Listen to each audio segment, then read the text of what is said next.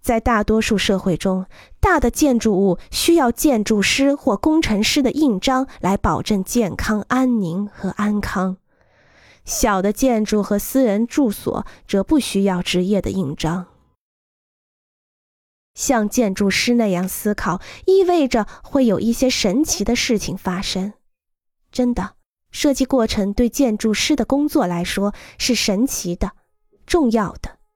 一种对信息、灵感、巧妙方案的简单合理的追求和一种表达的方式。你可以将设计过程看作是在艺术的范围内创造性的解决问题，一种包含功能并由功能所界定的艺术。当设计过程的途径方法各有不同的时候，我会描述我思考设计以及讲授设计的方式。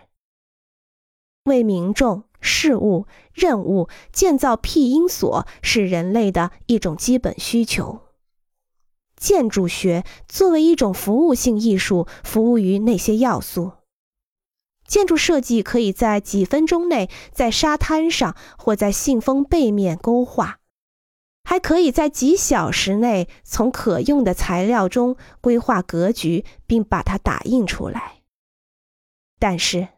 真正的建筑设计需要时间、耐心、知识、技能和把蓝图变成现实的信念。